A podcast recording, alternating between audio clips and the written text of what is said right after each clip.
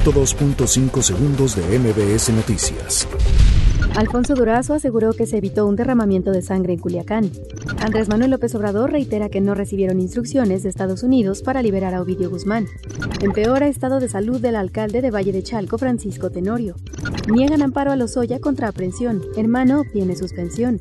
La Suprema Corte de Justicia de la Nación admite impugnación del Partido de Baja California contra Ley Bonilla. Niega suspensión.